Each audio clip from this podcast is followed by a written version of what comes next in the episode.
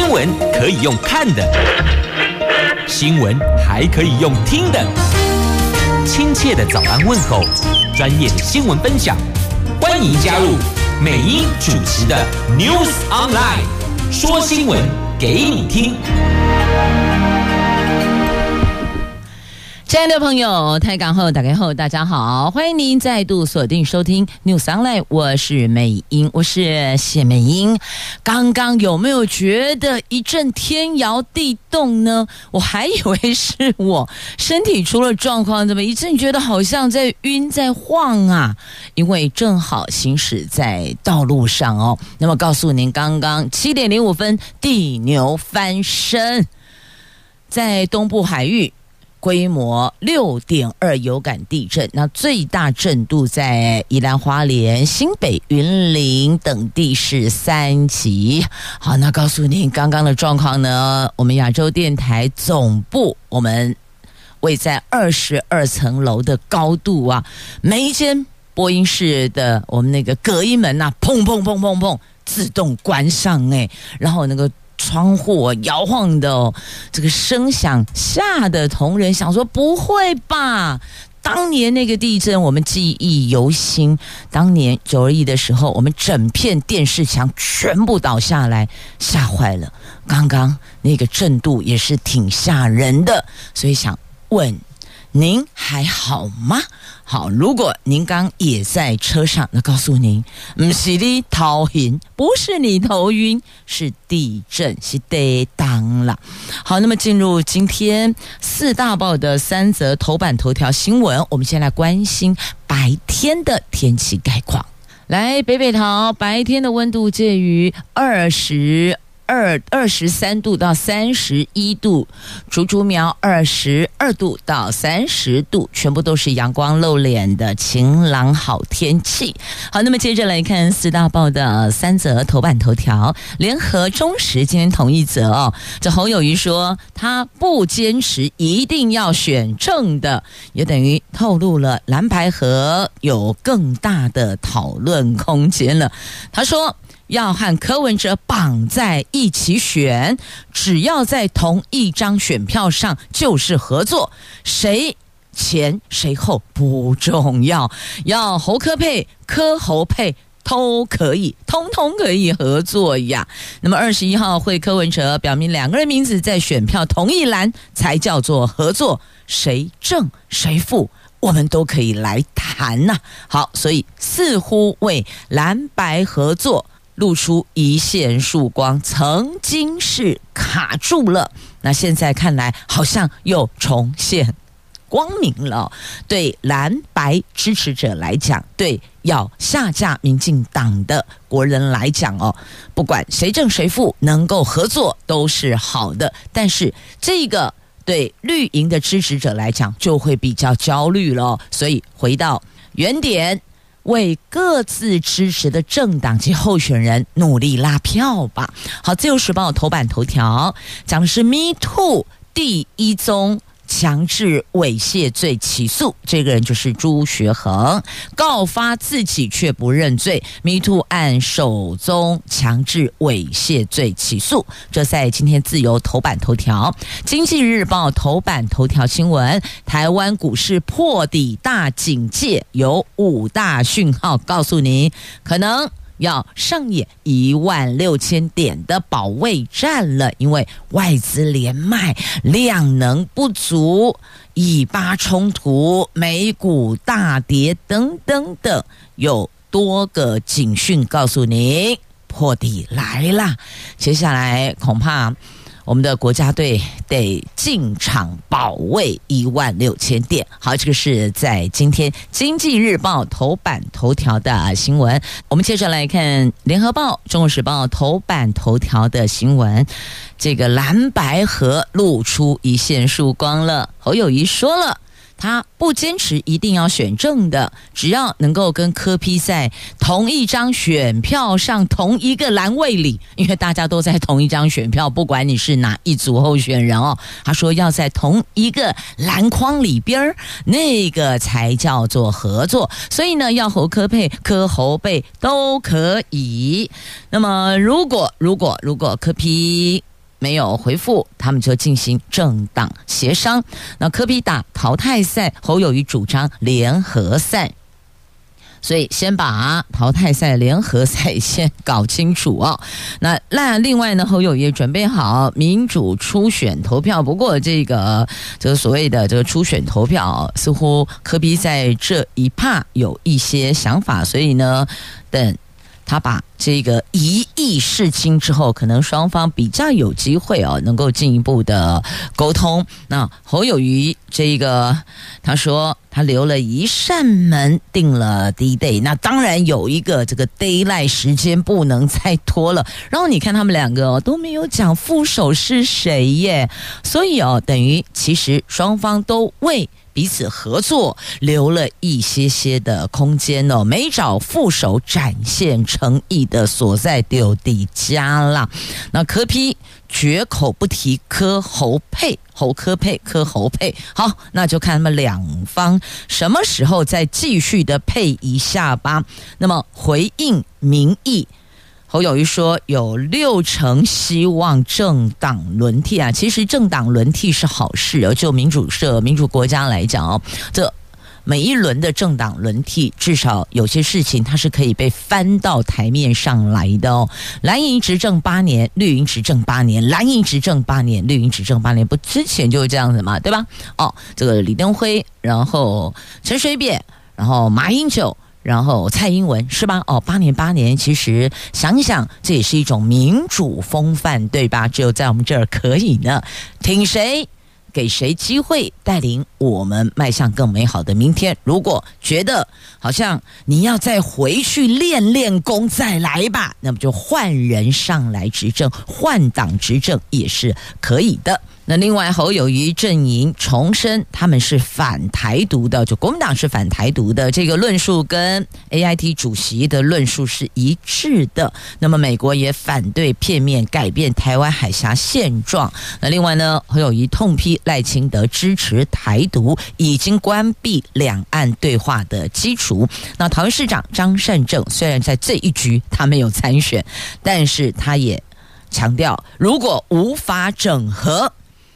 继续的丢了政权，那就对不起民众了。所以希望双方能够重回谈判桌，什么都可以谈，没有一定向喜捞夺哈，没有谁一定就是主帅，你得你只能来做这个副手，只能来陪衬哦，没有什么都可以谈，重点就是目标一致，要下降民进党，所以这是侯友谊所提出的。不过，我们回顾过去政坛呢，这么这么这么多年来哦，似乎好像这个从政久了，心中都只有小我，很难有大我。如果两个人侯友谊跟柯文哲真能把正负位置看得淡然，不管是正的是负的，只要能合作，因为合作就比较有机会下架执政党嘛。那如果两方，都只有大我，小我退到后面去，那或许蓝白合作的空间就会更大喽。这可能也是双方支持者，亦或者亦或者应该讲非绿阵营所期盼能够看到的哦。但哦，选举就是这样，你即便到了选前三天，觉得好像是这一组压兵卡多，但是呢，这三天，这七十二个小时还是变数很大的哦，有可能还是会翻转跟改变的。所以选举大意不得，票没开出来，虾米东西康 A 啦，什么都是空的啊。所以这个蓝白合合作的合，什么时候可以有更进一步的这个沟通协商呢？这目前。蓝白合是卡关的，外界认为是因为双方对该采民调或是民主初选无法达成共识。那国民党总统候选人侯友谊，他首度松口表示，他可以接受柯侯配。他说，民众党总统参选人柯文哲说输了就退选，他不能接受。这是违背蓝白合作初衷跟选民的期待。明年总统选举选票上必须要有侯有柯，如果少了任何一个人，两方支持者的票要如何投下去呢？那其实坊间哦，就有人在谈论，这纯粹就是闲聊哦，这没有其他的这个民调的基础存在的闲聊。有人把已经找好副手的郭董也拉了进来，说啊，这三个爱做回公共的嘛，哦，一个正的，一个副的，啊，一个吼去做行政院长啦，吼，对啊，那空房间就是说，哦，我干嘛用公的拢较紧了？哦，就是说，哎，他们说如果科比当行政院长，那真的就精彩了。全部那我给你翻过来并轨来查个透底哦，这有人是这么说的哦。好，那这是坊间这个闲话家常，没有民调基础的这个没有民调基础哦。那么侯友谊、柯文哲。郭台铭这三位非绿联盟，呃，非绿应该讲非绿阵营，呃，非绿好。总之，因为不是民进党籍的嘛，哦，啊，不是执政党的这三个人，后续有没有可能还有一些合作跟讨论的空间呢？亦或者最后是三组候选人，一组这个不管是蓝白合还是白蓝合都可以哦。那么民进党一组，那五党。国董的一组会不会后续会成这样呢？好，不管是什么样子，重点就是我们要追逐的是更美好的明天。我想这句话大家不反对吧？我们都期盼能够选出一组有领导能力、有带领、有领导国家迈向更美好明天能力的那一组候选人，对吧？这个大家也不反对，所以无论。他是蓝的、绿的还是黑白花的？这一次，爱睁大眼睛、张大耳朵，好好的，把这顶双票给瞪了起。接着我们来看《经济日报》头版头条的财经新闻：这台湾股市破底大警戒底加啦！这因为美国股市大跌了，还有以巴冲突，外资大举提款，就外资连卖哦。那昨天台湾股市在台积电在红海领跌下，指数开低走低收低，中场大跌一百八十九点，收盘在一万六千两百五十一点，跌幅一点一趴，成交量缩到两千一百七十。十四亿元，法人说呢，台股破底的五个讯号灯亮了。倘若前低一万六千两百零二点无法守住，则后市行情将上演一万六千点的保卫战。那昨天呢，盘面是跌多涨少，特别是台积电大跌十二元，使得半导体股重挫二点一趴，表现最为弱势。其他像金融股等也是遇震乏力呀。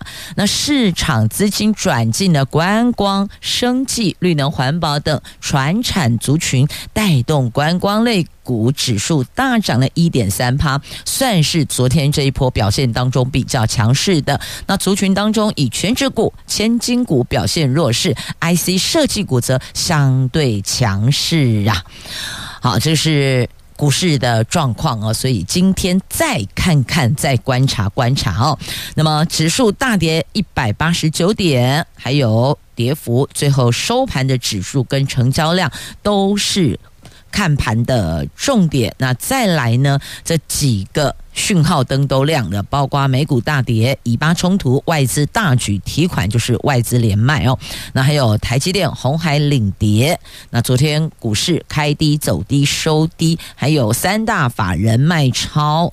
那自营商、投信、八大公股行库买超，但是呢，这么多个买超，投信啦、自营呃投信啦，还有八大公股行库买超，但是外资跟自营商卖超啊。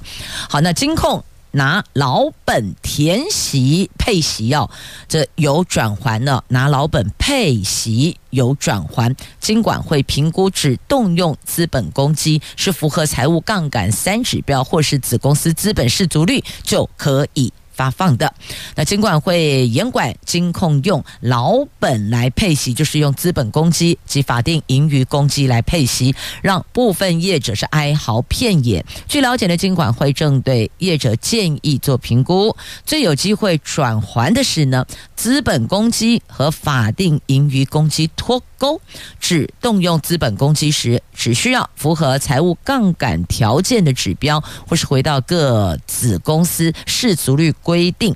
一旦脱钩，增加业者配息弹性跟空间呐，所以你要嘛就是得脱钩，你不脱钩就没得谈，大概是这个意思哦。好，这个是在今天《经济日报》头版版面的新闻。那么刚刚提到了股市哦，有讲到呢，现在包括了这个观光、生技、绿能、环保等传产族群，那现在看起来这一块可能比较好一点点，稍微好一点点哦。昨天呢，这个半导体类股是重挫的，表现比较弱。那么，《经济日报》办了一场生技论坛，生技论坛在十一月十四号登场哦。那么，想了解的朋友可以看一下《经济日报》今天头版下方的新闻，跨界的如何报名？好，那么再来看《自由时报》头版头条的新闻，Me too，Me too，好像很久没有吐了哦。来，过来呀！在今天头版头条，但讲的是这个旧案，只是因为被起诉了，所以呢又回到版面上来了。这是朱学恒，好，朱学恒被国民党台北市议员钟佩君指控两度在餐叙中被朱学恒这个壁咚哦，就是让他不舒服了。那朱学恒还强吻他嘴唇及搂抱。那虽然。朱学恒发文道歉，而且别出心裁告发自己，他却说喝醉了、断片了，所以没有记忆的都不知道发生什么事儿了哦。那台北地检署传唤一起用餐的证人勘查朱学恒的十八秒道歉录音，认定他事发的时候神志清醒。昨天以可处五年徒刑的强制猥亵罪起诉，那朱学恒也成为了第一位。被起诉的 Me Too 被告，那还有连续侵害的这个侵犯的举措，那告诉你，连续侵犯是可处五年徒刑的哦。好，这是检方后续有比对的。那重点是呢，朱学恒成了 Me Too 案第一宗被起诉的。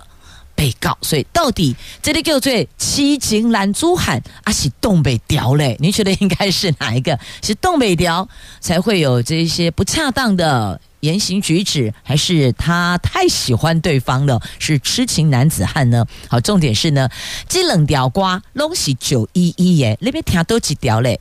别听痴情男子汉，还是别听东北调嘞？好。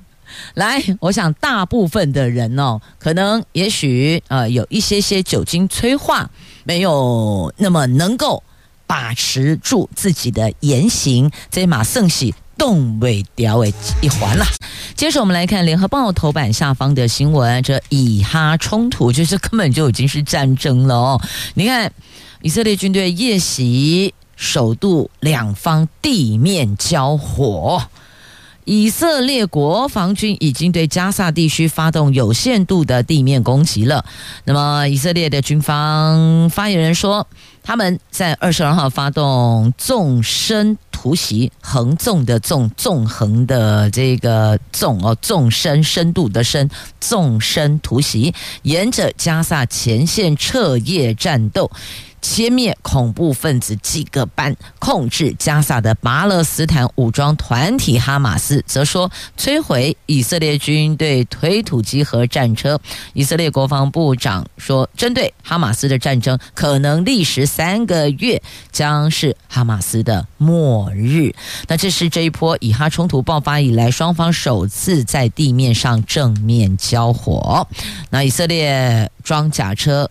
及步兵在夜间进行突袭，除了为下一个阶段战事搜集情资，也在定位跟搜索哈马斯最近掳走的人质。有一名以色列军人在战斗中阵亡。好，这是目前双方的状况哦。贾琼博内这边。以色列军队集结，你看哦，放眼望去，哇，这个战车装甲部队归白了。那另外一方，这巴勒斯坦人在加萨边境地区，他们庆祝摧毁一辆以色列军的战车，他们觉得超开心的。所以你会觉得双方看起来感觉好像这有一点这双方的这个叫做阵容哦，他们的这个似乎不成对比呀、感觉好像一方比较单薄了一些哦。那这一场这个以哈，它到底会延续多久呢？恐怕也不会像乌克兰跟俄罗斯木嘎那边冷尼亚五波。那来连接到这一则新闻，我们看到了抢救乌克兰中弹大兵的台湾救护车上了媒体画面曝光了，乌克兰士兵说感谢台湾。这乌克兰俄罗斯战争局势紧张，战火造成前线军人的伤亡，而救护车辆缺乏。我们台湾来自彰化深港乡的生人纺织董事长。白灿荣，他捐赠了四十八辆的救灾车来补足乌克兰的缺口，而最新抢救画面也在昨天曝光了。有一名中弹受伤的乌克兰士兵躺在救护车内接受治疗，车内外都印有爱心型的台湾跟乌克兰的国旗哦。那根据。这名士兵说：“这辆救护车当天就抢救了五名伤兵，所以万分感谢台湾伸出援手。那乌克兰需求恐急，所以呢，这位白董事长再捐赠七十辆哦。他是把这个旧的这些车辆进行翻修烤漆之后，配备也做了更新，然后整辆运往乌克兰。”这是乌克兰、俄罗斯。那刚刚看到了这以色列跟哈马斯。好，来接着离开这个战争忐忑的情绪，来我们看看这个风机场首度成功养殖海葡萄。这是水产试验所携手海研院双方。共同打造出来的这离岸风机场将不再排挤渔业资源了，反而将成为高经济海洋作物海葡萄的养殖场域。农业部的水产试验所和国家海洋研究院合作，花了将近四年时间研究，首度在台湾西部离岸风场成功的养殖大型海藻，那就是有海藻鱼子酱美誉的海葡萄，而且。四十六天就可以采收，等于是一个半月就可以采收。那么一年，你看有几个？一个半月，它就有多少次的一个采收期哦？那离岸风场为我国带来稳定的洁净能源发电量，但渔民常常疑虑设置离岸风机会影响到渔业资源，所以呢，水四所跟国家海洋研究院从二零一九年起携手寻找适合在离岸风机场养殖的藻类，试图透过藻类繁殖增加鱼类群聚，进而增加渔业的资源。那后来发现，哎，这样子好像也挺好的哦，而且这个海葡萄它还有其他的这个作用啊，等于算是这个经济作物哦，高经济作物。因此呢，在这一环将有机会继续把这样的一个海葡萄在沿海的风机场继续的养殖。好，那么接着我们再来关心的这个话题哦，跟大家来聊一聊。请问您觉得？您认为孝顺，什么是孝顺？怎么做才叫做孝顺？或许有人会说，其实每一个家庭对于孝顺这个表达的方式都不太一样哦。那重点是呢？请问，身为孩子的您，您知不知道爸爸妈妈需要什么？您的父母亲需要什么？这个好像我们比较少去去去讨论这个话题，大部分都是父母亲看子女啊，子女可能需要什么，我就给你什么。所以不有一句这个算玩笑话啊。就是这孩子大热天还穿着这个羽绒夹克啊，羽绒外套上学，然后那个画面就是孩子在国小大门口转过来跟妈妈说再见，然后同学们穿的这个薄外套，亦或者甚至有的穿短袖，但呢他就穿了一些羽绒外套，为什么？因为有一种冷叫做妈妈觉得你冷，所以给你穿羽绒外套哦，所以就是父母对子女的。哎呀，好，所以反过来，请问你知不知道您的父母他需要什么呢？孝顺孝顺，就是顺着父母的心意。有人说，我不让父母亲担心，为我挂心，我把自己照顾好，别。添乱，别惹麻烦，不让爸妈担心，这是孝顺，没错，这个也是孝顺哦。孝顺其实表达的方式有很多，每一个家庭所习惯表达的方式也不太一样。但现在告诉您。孝顺要把它养成习惯，孝顺要及时。这个及时不是说来不来得及的那个及，不是不是，而是即刻行动的急，爱要及时。好，这个是旺旺集团所办的孝亲奖，在上海登场。那不管在哪里登场。美英要带您关心的是孝亲奖，孝顺我们的父母亲，孝亲，所以才会问你知不知道您的爸爸妈妈他需要什么呢？确实认识您的父母亲真正需要的是什么，然后你把孝顺养成一养成一种习惯，从现在就开始来养成这一种习惯啊！所以我们常都发现，父母对子女的爱是满出来的，但子女对父母的部分呢？我们要去反思，如果有一天你当爸妈，你就可以了解父母亲的心情了。所以老公哈，触破海离家仔压北不喜，就是这个样子啊。很多人都说，自己当了爸爸，自己当了妈妈才能理解为什么以前爸爸妈妈对我们是这个样子，是那个样子。你可能觉得他们的唠叨很烦，但等你当爹当娘了，你会发现你的嘴也停不下来呢。好，所以这一趴，请问您知道您的父母需要什么吗？孝顺，把它变成是您的一种习惯吧。来送上老萧萧敬腾的歌曲《张三的歌》，因为萧敬腾也是这一届旺旺校青奖的。评审团荣誉主席呢？接下来我们要进行的是智慧新都在桃园。今天要带您了解智慧桃园推动会与智慧城乡发展委员会这么多个会，到底我们会不会？我们来邀请桃园市政府研考会主委吴兆明吴主委，主委好。美英早，那各位听众大家早安。刚刚美英特别提到了智慧桃园推动会跟智慧城乡发展委员会，我们就先就今年六月成立的智慧桃园推动会来了解一下，到底成立这个智慧桃园推动会是要以什么为目标去进行呢？是的，大家都知道，我们张善政市长哈是一个科技市长，是也对非常期待他怎么样用科技来让我们的桃园变得更美好。那也因为这样的考量，所以呃，市府成立这个智慧桃园推动会。希望集结整个市府各机关的资源跟能量，然后也集结外部的智慧，一起来推动桃园的各项建设哈。那这个部分分成四个面向，我们要来努力为桃园来贡献跟付出。第一个部分是有关数位治理，也就是说，我们自己市政府啊的各种政策、政见、政务的推动。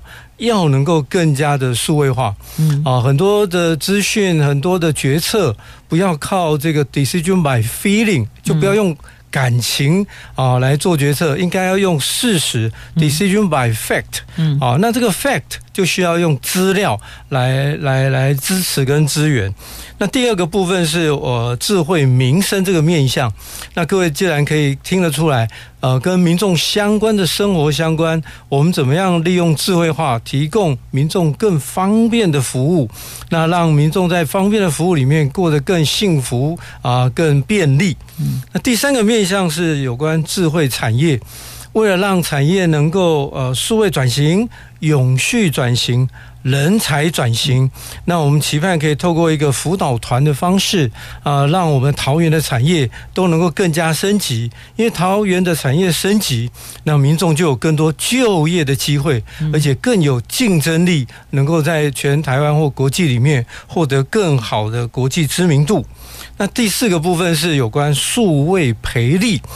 各位可以想象到，前面这些工作都需要有教育训练啊来改变，所以我们也会针对我们的孩子，尤其是学校的部分，怎么样培养他能够面对未来挑战。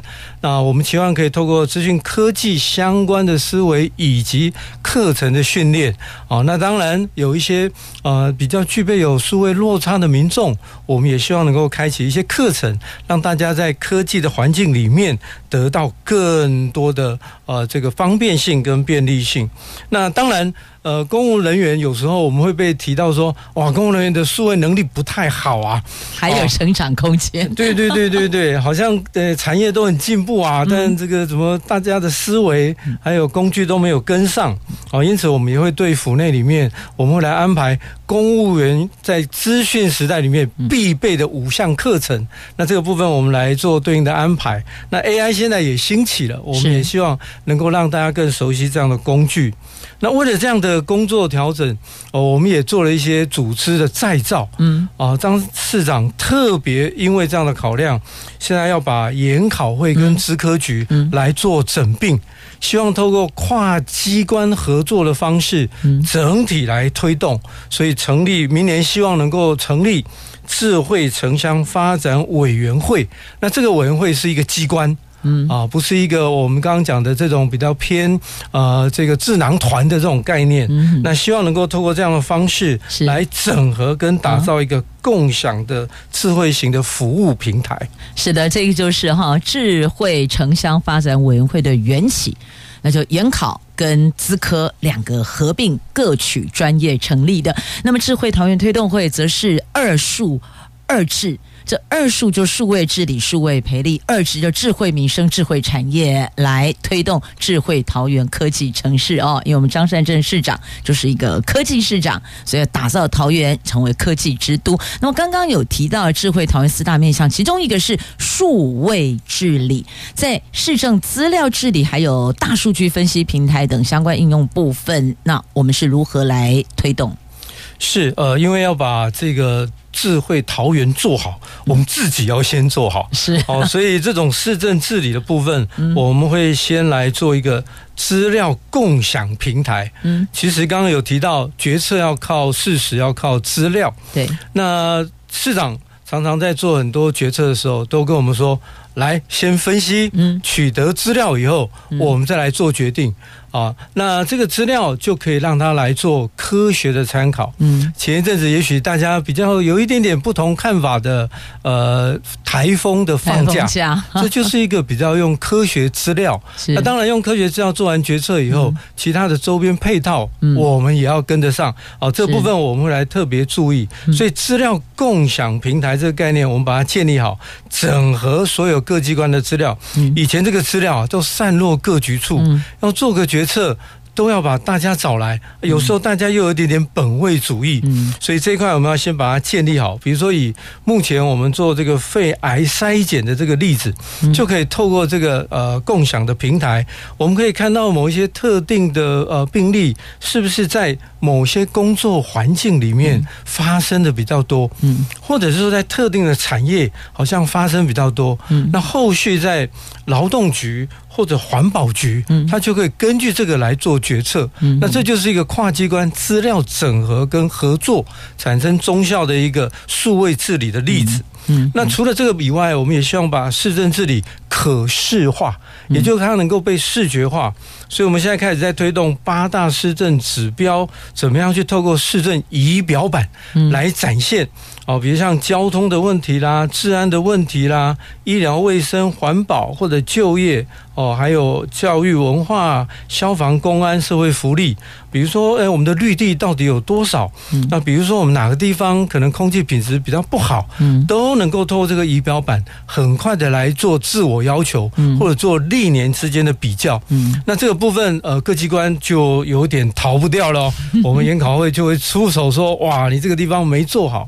以前大概每年就是写个简单的工作报告，哎、空气品质呃一向良好，哎，但。我们总是有些地方不好，我们现在要透过这种可视化把它揪出来。嗯，那这部分当然就是呃，我们期望很多工作绩效都可以指标化、数字化。嗯、那像大家现在比较担心的交通问题，嗯、我们也是现在陆续把它数据化。比如说公车到底哪些路线，呃，是需求比较高的？嗯，再来我们公车驾驶到底缺多少？嗯，那目前都在做对应的数据，嗯、要做科学的判断，嗯、好来解决民众的问题。嗯，不是用情感去做判断啊，我们都要有所本。所以其实哦，说到底，我们这个数位治理就是整合各局处的资料，进行行数据分析，然后以数字来说话，告诉我们哪一环的需求是比较大。像这次台风假也是啊，我们就应用之后确定放还是不放。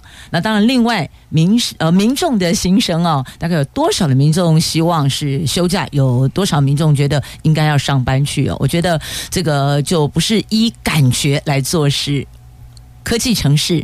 一切数字说话。好，那么提到了这个数位治理、数位发展，那么还有一个叫做数位孪生智慧科技城市。今天好多数啊，这不是这个 数，这就数字的数哈，不是这个大数的数啊。在节目上段，主委带我们了解了、认识了桃园市政府今年六月成立的智慧桃园推动会，到底在推动什么？会不会？那还有智慧城乡发展。委员会，那我们大概了解了，所以其实简单说，就是一个大数据分析有所本，然后再去决定我们的施政方针嘛，让我们做到政策、政见、政务都能够落实民生民众所需求的。那接下来有一个叫做数位孪生 （Digital Twin） 智慧科技城市，所以请问诸位，我们这个相关推动跟准备为何？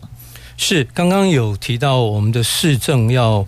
可视化，嗯，那现在我们要来谈是整个城市空间的可视化。我们怎么样透过视觉化，也可以在虚拟的世界里面很清楚的看到我们城市的空间的结构。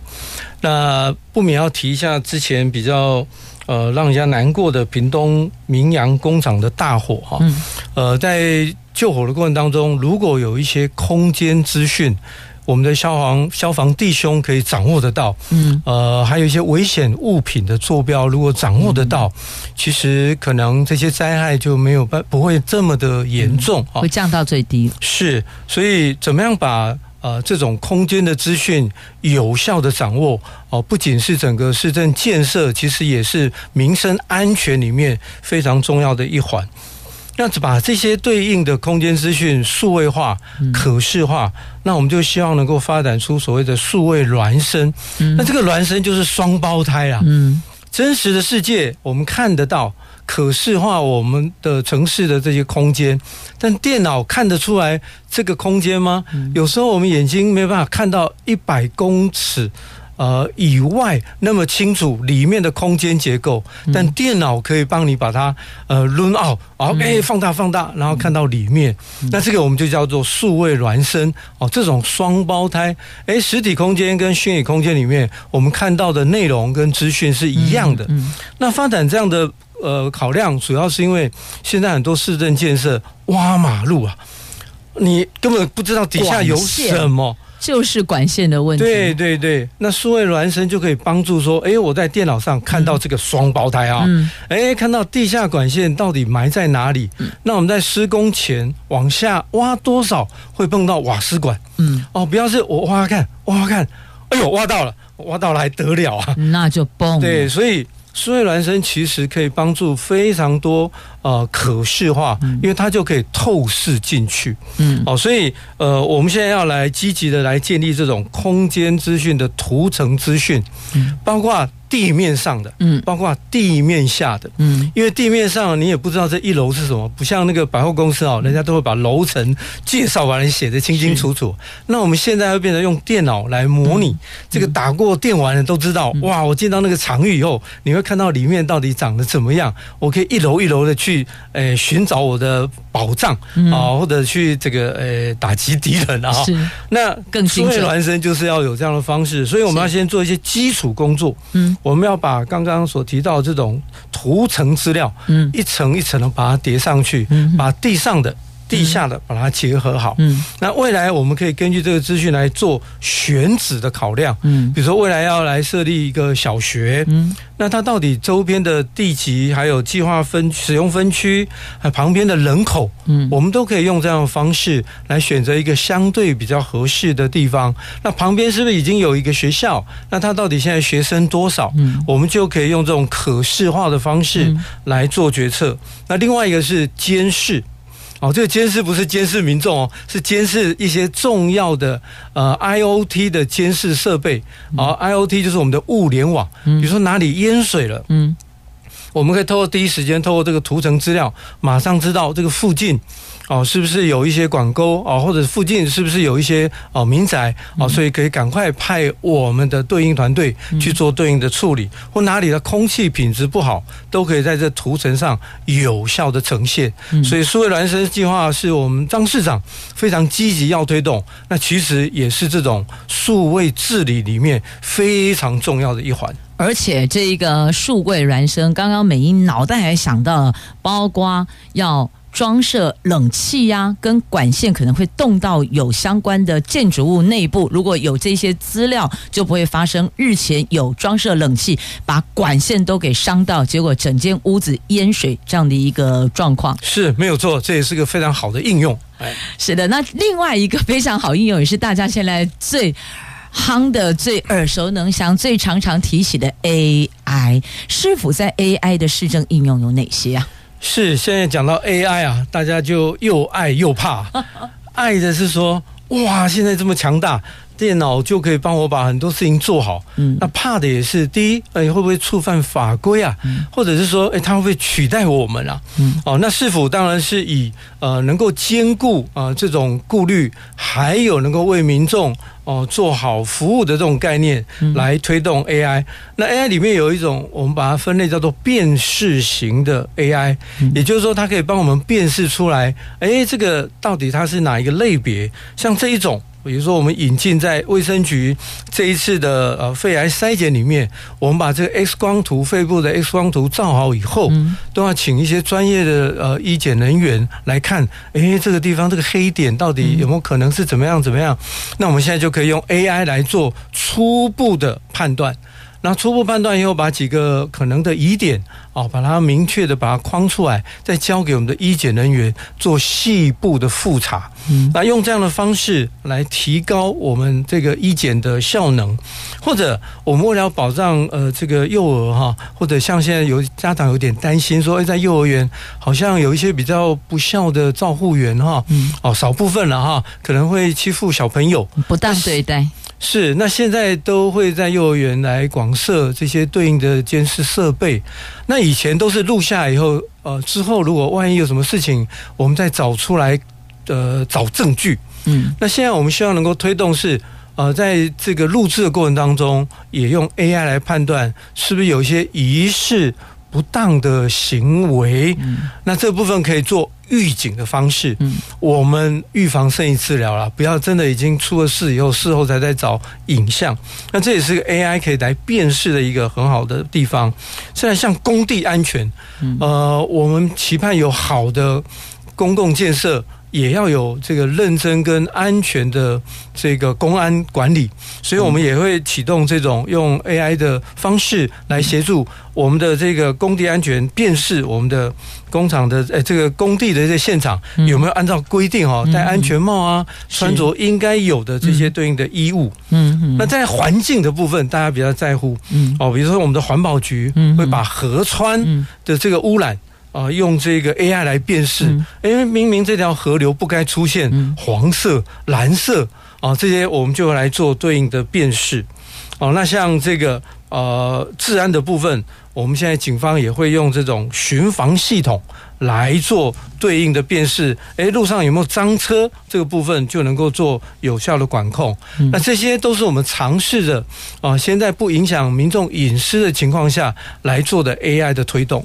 是，所以呢，做相对应的结合，在我们医疗民生、环境治安，甚至在我们一九九九便民服务专线上，也可以展现它服务的效度跟效益哦。总之，我们看到了张世府团队上任还不到一年，但已经着手擘画打造桃园成为科技城市哦，那我们也乐观其成。那虽然有一些局促的整并，但希望整并之后是这个一加一大于二，是有一点类似强强联手的概念哦，能够让所有的桃园市民更有感。谢谢今天到节目中分享我们智慧城市相关应用跟作为的研考会主委吴兆明吴主委，主委谢谢您，谢谢大家，大家一起努力，是我们共同努力哦。谢谢朋友们收听今天智慧新都在。桃园，我们下次空中再会了，拜拜。